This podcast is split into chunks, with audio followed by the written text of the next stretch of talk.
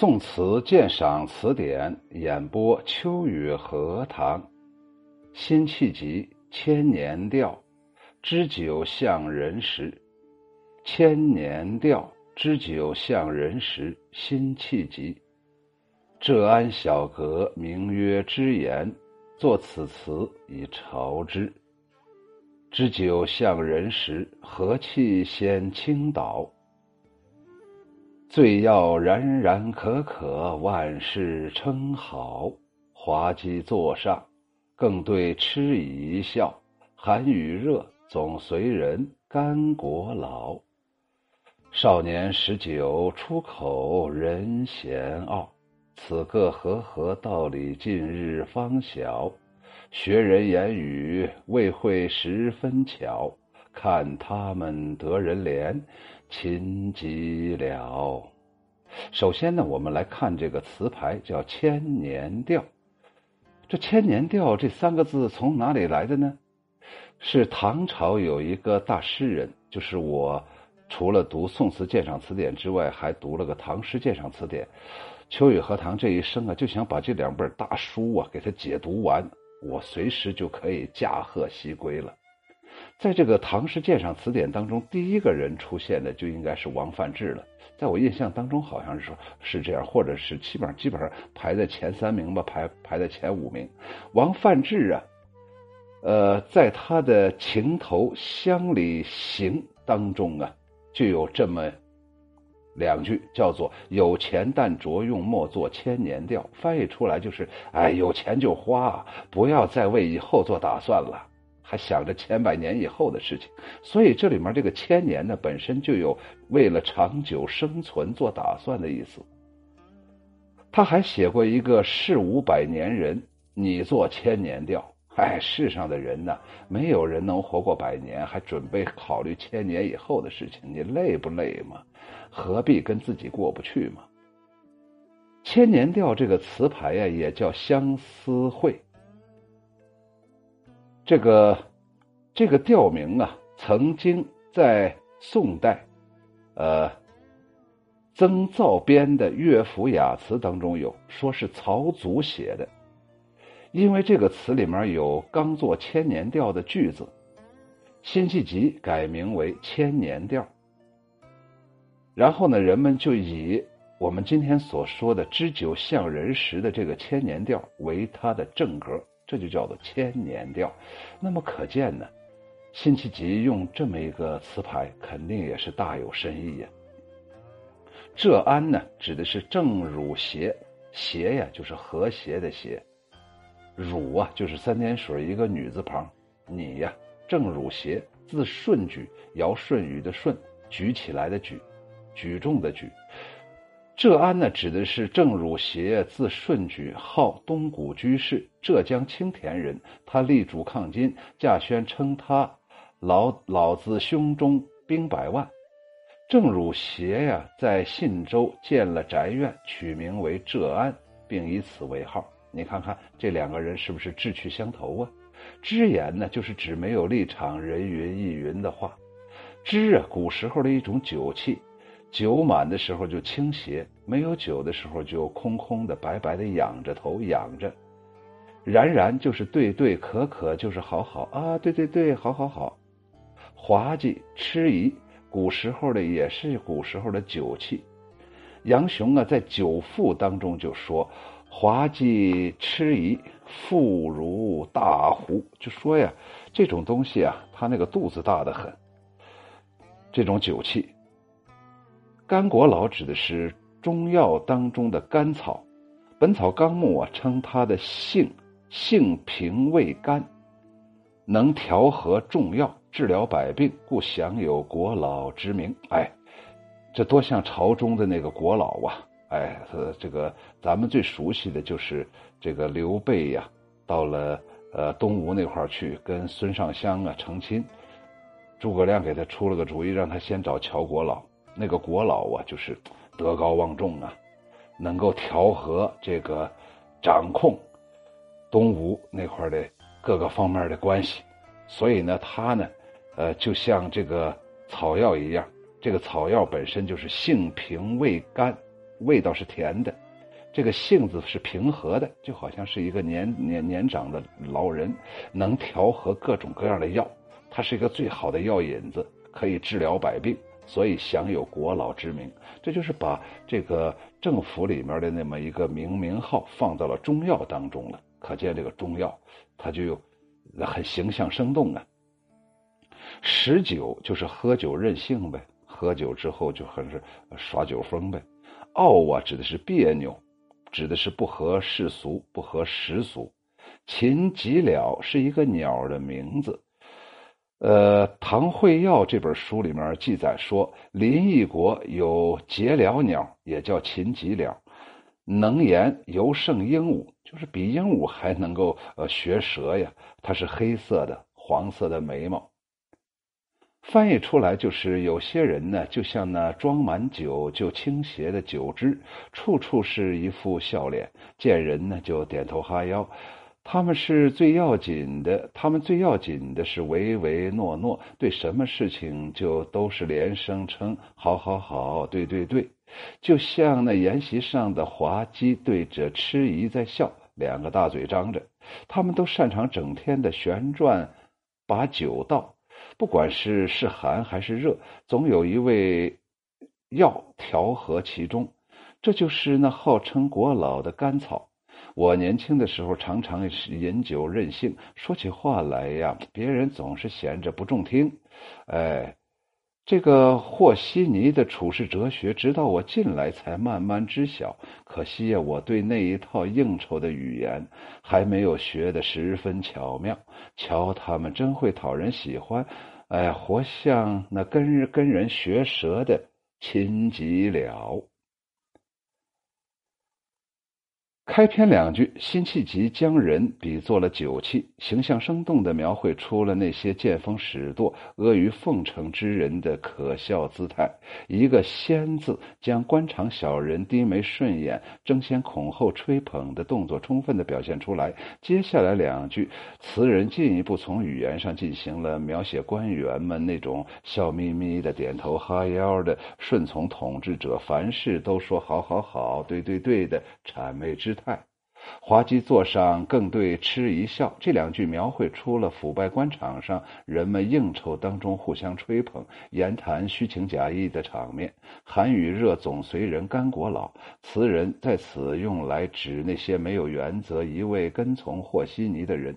下阙开头中的少年指的是词人自己。《史记》记载呀，辛弃疾二十二岁就在抗金前线是冲阵杀敌，可称是少年英雄。但因其人为人正直，不善于奉承而遭人排挤。正如他所说的：“出口人嫌傲。”此个和合道理，近日方晓学人言语，未会十分巧。在官场当中，要顺从虚伪，才能够讨得君主的欢心。这个道理我咋现在才明白？但是要效仿这些人，我却正好不擅长。词人呢，在此处的自嘲和上文那些趋炎附势的小人形象形成了鲜明对比，突出词人不与世俗同流合污、洁身自好的高尚品格。结尾三句当中，词人以幽默的笔调调侃：看他们那些得宠的人，都是像学舌鸟一样唯命是从，唯命是从，攀附权势。辛弃疾用诙谐的口吻呢，描述了一场物的狂欢啊，就是一种这这里面的酒杯的狂欢嘛，就是一种事物、一种物体的狂欢。这些物啊，都有着南宋官场得宠之人相似的特质。随人抚养，圆滑虚伪，碌碌无为。当时南宋正处于山河破碎、民不聊生的时候，可朝廷却一直一味的偏安、宠信小人。词人正是通过揭露当时朝廷官员的丑恶嘴脸，来反衬自己的正直和有为。但正是因为这样，他才得不到重用，因而内心呢充满了悲痛与不甘。公元一千一百八十五年，也就是宋孝宗淳熙十二年，辛弃疾经历了他人生当中第一次被罢官的痛苦生活。这一年呢，他被免职之后，居住在江西上饶。这首词就是作者在这一时期写作的。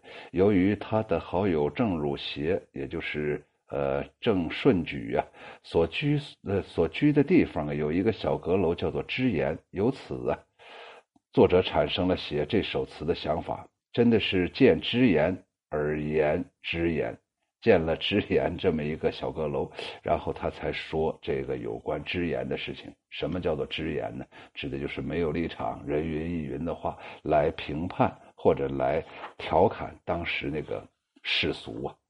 难道这只是当时的世俗吗？我咋在我的身边也经常见到这种场景呢？好了，下来秋雨荷塘，呃，啰嗦两句。有的时候我经常在想这个问题：难道这只是南宋官场才有的吗？只有南宋官场才严重吗？咱们历朝历代不都是如此吗？这是因为呀。不平衡，就是权力不平衡。孟德斯鸠很早以前就提出三权分立了，可是我们这儿没有三权分立，一家独大，都是皇上金口玉言，口含天宪，一句话可以决定生死，真是有握有生杀予夺的大权。所以，我们封建社会的时候啊，我们总希望盼着有个好主子，可是没有好主子怎么办呢？只要是一个人说了算。这个国家就没好，所以呢，正是因为一个人说了算，一个统治者，一个皇权，所以大家必须得围绕着这个皇权，皇权没有任何东西可以跟皇权产生对抗，所以就会形成这样的一种状态，大家都去巴结，巴结皇帝，那你是不是就得不断的要下流啊，要说好话呗，要办好事呗？要指鹿为马呗，我总觉得指鹿为马不可能。可是现实生活当中，我见过太多指鹿为马的事情。举个简单的例子吧，这个人明明不好，可是他有权有势，其他人就要去恭维他、欢呼他，这不就是指鹿为马吗？第二个，我想说，哎，个性啊，让辛弃疾成让让辛成为了气急，本身它就是辛辣的东西。哎呀。是受不得任何委屈，看不惯任何阿谀奉迎。秋雨荷塘啊，简直也是辛弃疾呀！我啥都懂，我也知道给人敬酒咋敬酒，我也知道什么时候该给人家倒茶，我也知道什么时候挤出那种我我猥琐的笑容。可是我做不来呀，更何况我都五十五岁了，扯那些闲淡干啥嘛？所以我现在远离那些那些人。所以才会完成我的一生的任务。这两本大书啊，所以呀，个性啊，让心心呢是质地，它质地本身就是心，它排斥那些什么甘呢，什么甜呢，什么美好啊，什么虚荣啊，什么装饰啊，什么仪式感呀。于是它就变成了气急。辛弃疾，哎呀，这个名字呀，再配上这首词，简直是绝配呀！第三个，为什么会出现这种情况呢？这就是刚才我所我所说的，当家天下出现了，当一个绝对的主宰出现了，讨好就是人性啊，这是符合人性。我们不要嘲笑。那些阿谀奉迎的人，辛弃疾在这里面看不惯那些人。我比辛弃疾能好一些，或者说，我可能更没有原则吧。我能理解那些谄媚的人，他们得活呀。你不觉得现在你你去办一个普通的事，都是都得给人家挤出点笑脸吗？你只要求人家，你是不是还给他提提上二斤点心呢？没办法，你得求人家呀，这叫规矩呀。你非得坏规矩。你可以坏规矩，人家在那守规矩，你你只要破坏规矩，人家就不给你办事儿。所以啊，我觉得这是一种正常的人性。真正的罪魁祸首是政治制度不好，所以有的时候我能理解这些人，包括我身边的人，那种阿谀逢迎啊，那种投机取巧啊。那种竭尽巴结之能事。啊，哎呀，看着恶心，但是我知道，存在的，就是正常的，就是符合人性的，当然，我这也可能是无奈的说无奈的说法吧。哎，千百年来呀，不知道因为这独裁，折损了多少英才呀，也不知道让多少英才最后无奈的变成奴才。辛弃疾呀，只是这盘南宋宋朝大棋当中的一个不安分的、自讨苦吃的棋子罢了。所以，辛弃疾看起来好像才慢慢学呀。我想，辛弃疾就是学会了，肯定也是流着血给人家倒酒，淌着泪给人家挤出笑容啊！不容易的辛弃疾，不容易的秋雨荷塘，不容易的官场，不容易的每一个人呢。然后你现在在想这个《千年调》这个词牌。刚才咱们说了，千年调啊，就是要做千年的打算。然后千年调后面又是知酒向人时，当一个酒杯张着大嘴看着我的时候，然后我偶然，哎，觉着哎呀，这个就可以写一首词啊。就又可以打破我辛弃疾的常规啊，又可以让左邻右舍、让我的文友，哎，给我敲大拇指啊！哎呀，你看看你表达的意思，还是跟我以前没有什么区别，可是你选择的角度不一样啊，真是可以点赞呢。于是辛弃疾就想，我何必要考虑千年以后的事情呢？那就用个千年调吧。于是，千年调。知酒向人时就出来了。你看看辛弃疾这个人是多么会捕捉眼前的这些场景。我经常跟我的学生啊讲作文的时候就说：“你进入考场了，你看它有四面墙吧，它有黑板吧，它有空调吧，它有窗户吧，他有地板砖吧，他有桌椅板凳吧，他有参加跟你在一个考场当中的来自各地的学生吧，这些都足以写一篇文章啊。”你为什么把你眼前所见的东西，非得抛开，然后你又找不到其他更合适的文字来书写，岂不是走错了路了吗？你看看，辛弃疾这首词就是一个绝好的证明。一个普通的酒杯嘛，都可以让他写出这么好的诗啊，这么好的字句呀。我特别喜欢他的这几句啊，叫做“知酒向人时”，这个酒杯呀，哎，有些人呢就像那装满酒啊，就倾斜的酒汁啊，或者说我我觉得他他还没有装酒，那个嘴呀更大，和气先倾倒，哦，那还就是应该装满酒才能和气先倾倒，哎，倒的满了之后往出流呢，倾斜了。处处是一副笑脸呢。醉药，呃，最要然然可可，最了不起的就是啥呀？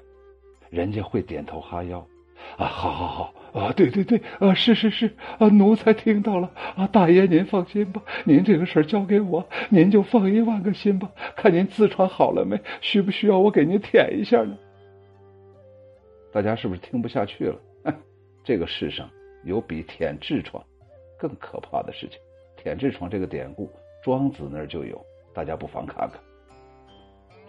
好，我记得好像是一个姓曹的人出国回来之后啊，跟他吹嘘：“哎，你看看人人家赠了我多少辆车。”庄子就说：“哎，我听说那个国君呢，说了说了，那个呃，给他治治治病的时候，治的越往下。”下越往下三路走，给的东西越多。